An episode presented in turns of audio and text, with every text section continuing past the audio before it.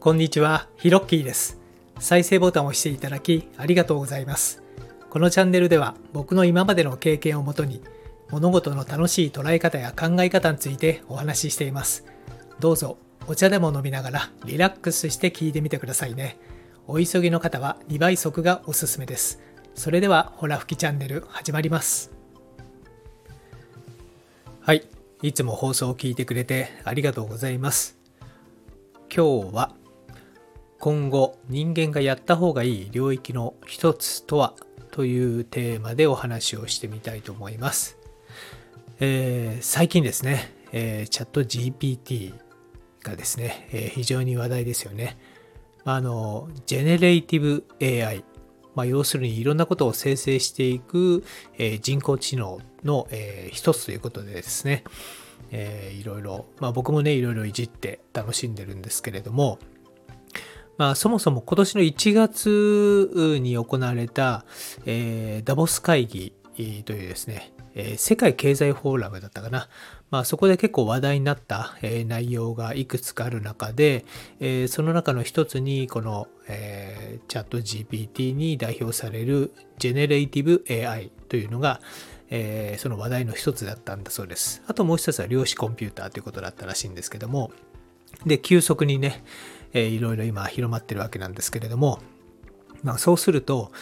まあよく言われてることの一つに人間の仕事が、まあ、奪われるんじゃないかなんてね、いう話があるんですよね。で、実際その可能性っていうのは非常に、えー多いんじゃないかなと。特に今、えーホワイトカラーの人たちがやってる仕事がね、えーほとんどこれに変わるんじゃないかなという話もされておりますけれども、まあ、あの、その中でですね、じゃあ今後人間が、えーやっていくこと、やっていった方が、えーいいんじゃないかなという領域について今日はお話ししたいと思います。で、ちょうどですね、2007年ぐらいに、えーまあ、ある方との出会いがありまして、まあ、その方はですね、あの、日本一の個人投資家、えーと言われていた、えー武田和平さんという方です。でちょうどあの卵ボーロとかね麦ファーとかのお菓子を作っている武田製菓のあの、まあ、会長さん、まあ、社長さん会長さんだった方でで、まあ、その後、えーまあ、個人投資家で、まあ、本当にあの一流企業のね、えー筆頭株主を、まあ、いくつか、えーされていた方でですね山一証券では非常に大変な目にあったみたいなことを笑いながら言ってましたけれども、えーその方がですね、まあ、あの、なんかのご縁があって忘れちゃいましたけど、えー15年前にお会いしてですね、で、まあ、何度かいろいろお話を聞いたり、講演に参加したりっていうのをやっていたんですが、その中の、えー話でですね、非常に興味深い、え今でも時折、え思い出してね、なるほどなぁなんて思っていたんですけども、その話を今日はしたいと思います。で、ちょうどね、もうその頃から、もういろんなデジタル技術が非常に進んでますよねっていう話を、まあ、和平さんがしていてですね。で、でもあの、人間にとってはすごく、あの、いいと思うよ。いいんだがね、みたいなね、話をしていて。で、で、なんでですかってね、質問したら、ちょうどね、あの、日本でいう昔のね、あの平安時代のようなね、時代が、訪れるんじゃないかみたいなね、話をしてたんですよね。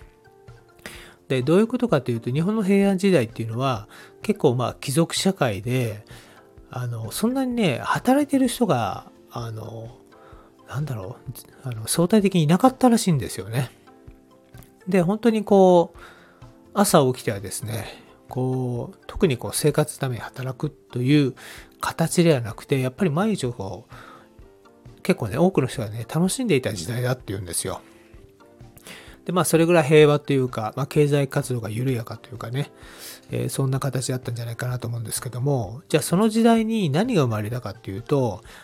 えっ、と、和歌とかですよね。えーあと、蹴鞠であるとか、そういういわゆる芸術ですとか、アートですとか、そういった、えー文化的なものが非常に花開いたっていうんですよ。で、そのベースにあったのが、まあ、要するにその、仕事をその、してない平和な時代だったからっていう話をしてたんですよね。なので、その機械にね、えっ、ー、と、人間の仕事が奪われるんじゃなくて、まある意味この生活のための仕事はもう AI とかね、機械にやってもらって、あとは人間は文化創造すること、まあ、アート、芸術を、えー、する時間が増えるんで、それをやったらいいかねみたいな話をね、笑いながらしてくれたんですよ。なるほどなと思ったんですよね。なるほどなと思ったっていうのは、いよいよもって人間のそのできる、まあ、最大のこう力っていうのは僕は想像力だと思ってるんですね。なのでその想像力をより開花させるにはですね、こうアートは持ってこいと思ったんですよ。なので、まあアート、まあ実際にでもアート芸術ってどうやるのっていう話になるんですけれども、まあ、とにかくね、もう見るところから始めるだけでもいいと思いますし、何かしらそのもうすでに創作意欲があるっていう場合はですね、こう作ったりとか、えー、あと、ま、絵を描いたりとかね、まあ、写真を撮ったりするっていうのもアートの活動なんじゃないかと思う、活動なんじゃないかなと思いますけども、そういうことをね、まあ、やっていくっていうのがいいんじゃないかなと思います。すでに僕の周りの経営者なんかもですね、あの、もう仕事は、まあ、ある程度もう成果出したからいいよねっていう人たちなんですけど、そういった人たちがですね、なんかね、アートとか芸術をやり始めていて、